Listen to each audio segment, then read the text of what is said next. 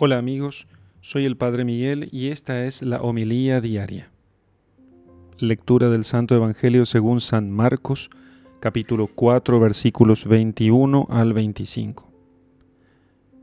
En aquel tiempo Jesús dijo a la multitud, ¿acaso se enciende una vela para meterla debajo de una olla o debajo de la cama? ¿No es para ponerla en el candelero? Porque si algo está escondido es para que se descubra, y si algo se ha ocultado es para que salga a la luz. El que tenga oídos para oír, que oiga. Siguió hablándoles y les dijo, Pongan atención a lo que están oyendo. La misma medida que utilicen para tratar a los demás, esa misma se usará para tratarlos a ustedes y con creces. Al que tiene, se le dará pero al que tiene poco, aún eso poco se le quitará. Palabra del Señor. Gloria a ti, Señor Jesús. Queridos amigos, Jesús llama unas veces la atención de sus apóstoles para que escuchen su doctrina, diciéndoles, oigan esto que les voy a decir. Otras los convoca para explicarles de nuevo a solas una parábola o para que no dejen de observar algún suceso del que deben retener una enseñanza, llamándoles la atención sobre aquello, diciéndoles, miren esto que ha sucedido, significa tal cosa. Y eso porque reciben un tesoro para toda la iglesia y después tendrán que repartir ese tesoro a todos los que Dios mande a esta iglesia. Prestad atención, les dice el Señor les da esta enseñanza. Al que tiene, se le dará. Y al que no tiene, incluso lo que parece tener, se le quitará. Y comenta esto San Juan Crisóstomo diciendo, al que es diligente y fervoroso se le dará toda la ayuda que depende de Dios. Pero al que no tiene amor ni fervor ni hace lo que de él depende, tampoco se le dará lo de Dios. Porque aún lo que parece tener, dice el Señor, lo perderá, no porque Dios se lo quite, sino porque se incapacita para nuevas gracias. Al que tiene, se le dará.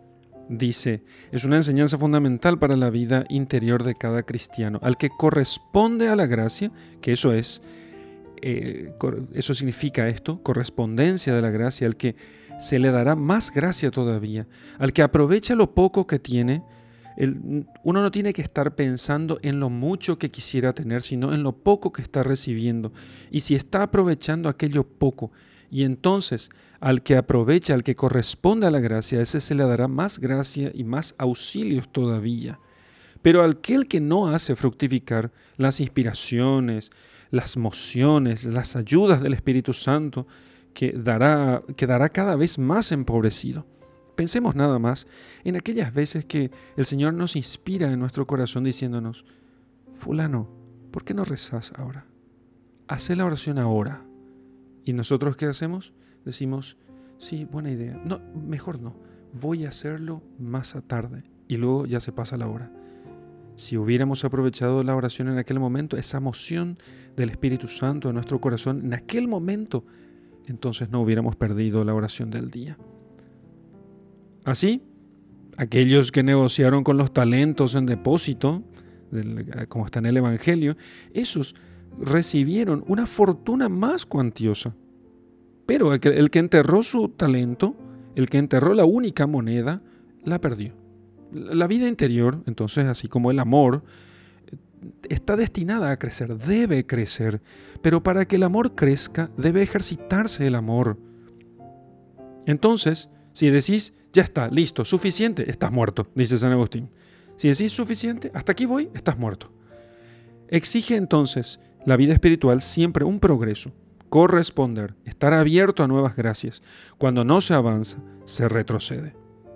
El Señor nos prometió que tendremos siempre las ayudas que necesitemos, pero tenemos que corresponder a, las que nos, a las que nos envía. En cada instante podremos decir con el salmista, el Señor anda atento por mí, anda solícito por mí. Las dificultades, las tentaciones, los obstáculos internos o externos, todo eso es motivo para crecer. Cuanto más fuerte es la dificultad, mayor será la gracia. Y si fueran muy grandes las tentaciones, más serían las ayudas del Señor para convertir lo que parecía un gran tropiezo, para poder convertir lo que parecía imposibilitar la santidad en motivo de progreso espiritual. Basta corresponder a la gracia. Solo el desamor, la tibieza, solo eso hace enfermar o morir la vida del alma. Solo la mala voluntad, la falta de generosidad con Dios retrasa o impide la unión con Él. Entonces, según la capacidad que el vaso de la fe lleve a la fuente, así es lo que recibe.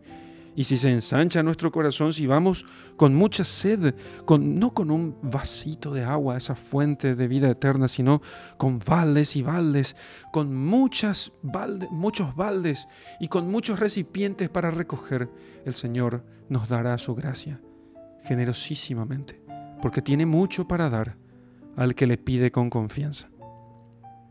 En el nombre del Padre y del Hijo y del Espíritu Santo. Amén.